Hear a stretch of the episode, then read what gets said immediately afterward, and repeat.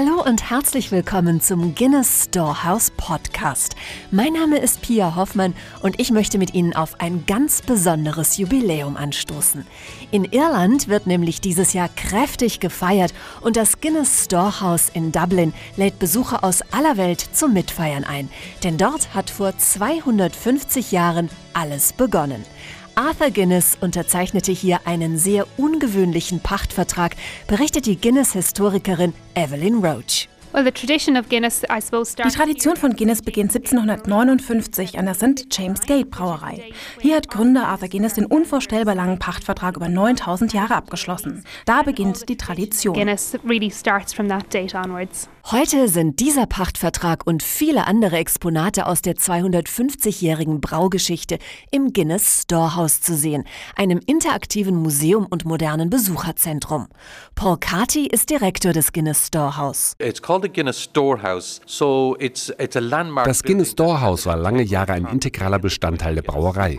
Im Jahr 2000 haben wir es mit 45 Millionen Euro wiederbelebt und zur Heimat der Guinness-Geschichte gemacht. Storehouse. Inzwischen ist das Storehouse eine der spannendsten und beliebtesten Sehenswürdigkeiten Irlands. Pro Jahr werden über eine Million Besucher gezählt. Auf dem historischen Boden des Museums wurden früher die wichtigen Zutaten gelagert, die man brauchte, um ein echtes Guinness-Bier zu brauen. Denn seit 250 Jahren ist Guinness ein rein irisches Produkt, weiß Braumeister Fergal Murray. Das Wasser kommt von den Wicklow Mountains. Es ist frisch, klar und ohne Zusätze. рецепт. Wir nehmen irische Gerste, die wir seit Generationen von den gleichen Farmern kaufen. Kombiniert mit der Kunst unserer Brauer ergibt das den Geschmack, den man weltweit kennt. Doch Arthur Guinness hat ganz am Anfang viele verschiedene Biere gebraut. Seine Vorliebe für das dunkle Bier entdeckte er erst später, so Historikerin Evelyn Roach. Arthur Guinness decided to concentrate solely on brewing porter. The dark Arthur Guinness entschied sich 1799 nur noch das dunkle Porterbier zu brauen, das wir heute als Guinness Guinness kennen. Im Guinness Storehouse können Besucher genau nachvollziehen, wie das berühmte dunkle Bier gebraut wird.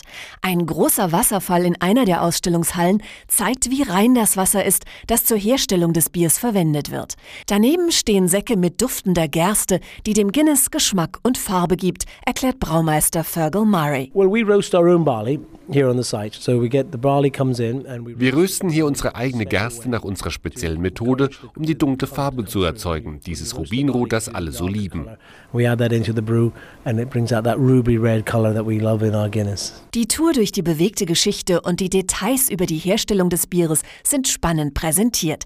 Selbst Besucher aus dem Bierland Deutschland sind vom Guinness Storehouse beeindruckt. Dieser gesunde Optimismus, also dieser Pachtvertrag ist das, was das groß hat werden lassen. Also es wurde ja bis ins kleinste Detail ausgeschildert, was für Bestandteile da drin sind und vor allem auch, wie das über die Jahrzehnte weiterentwickelt worden ist. Sehr gut ausgearbeitet, super informativ und innovativ. Interaktiv geht es auch auf den nächsten Stockwerken des Guinness Storehouse weiter. Dass das dunkle Bier zu einem der bekanntesten Getränke weltweit wurde, verdankt es unter anderem den vielen einfallsreichen Werbekampagnen. Auf einem multimedialen Stockwerk können Besucher deshalb die interessantesten Werbespots aus sieben Jahrzehnten abrufen, wie zum Beispiel diesen. Daisy, Daisy,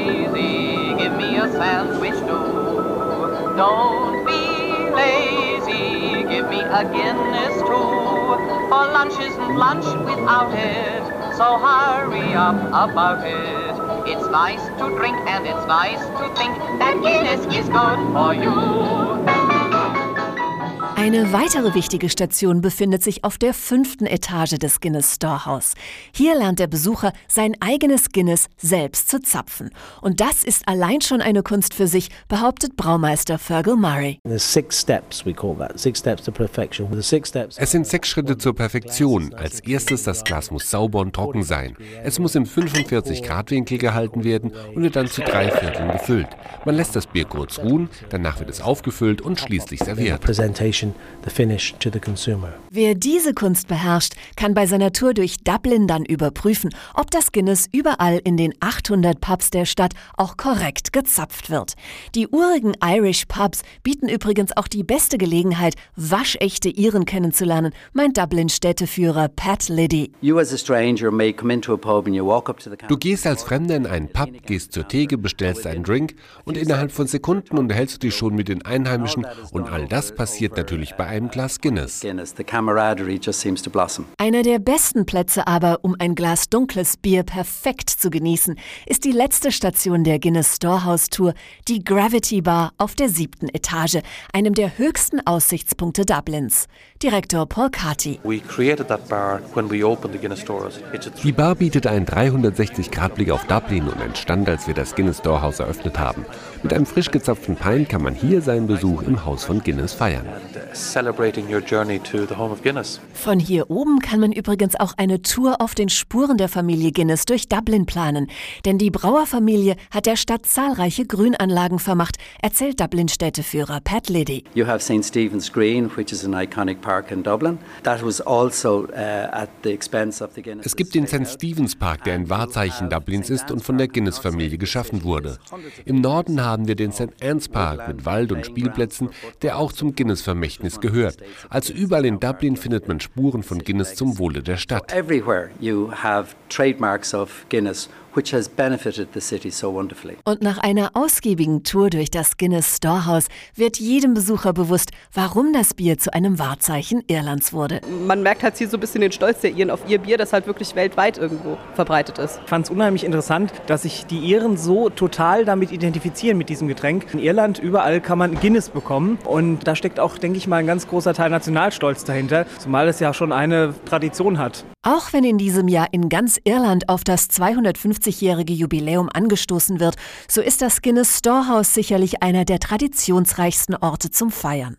Dort, wo einst die Zutaten für das erste Guinness lagerten, soll heute auch dem Gründer der Brauerei gedacht werden, mein Storehouse Brandmanagerin Lisa Fitzsimmons. Wir werden die Besucher bitten, ein Glas auf Arthur zu trinken, um ihm für das zu danken, was er Dublin und der Welt hinterlassen hat. Wir werden dazu extra eine neue Bar bauen, wo die Besucher ein Jubiläumsfoto machen können. Das wird viel Spaß machen und sehr interaktiv sein. Gefeiert wird übrigens das ganze Jahr lang. Das Guinness Storehouse ist täglich von 9.30 Uhr bis 17 Uhr geöffnet, im Juli und August sogar bis 19 Uhr. Wer langes Anstehen vermeiden möchte, kann die Tour schon vorab buchen unter www.guinness-storehouse.com. Außerdem erhält man so 10% Ermäßigung auf den Eintrittspreis. Ich wünsche Ihnen viel Spaß beim Besuch von Dublin, der Heimat des Guinness. Cheers!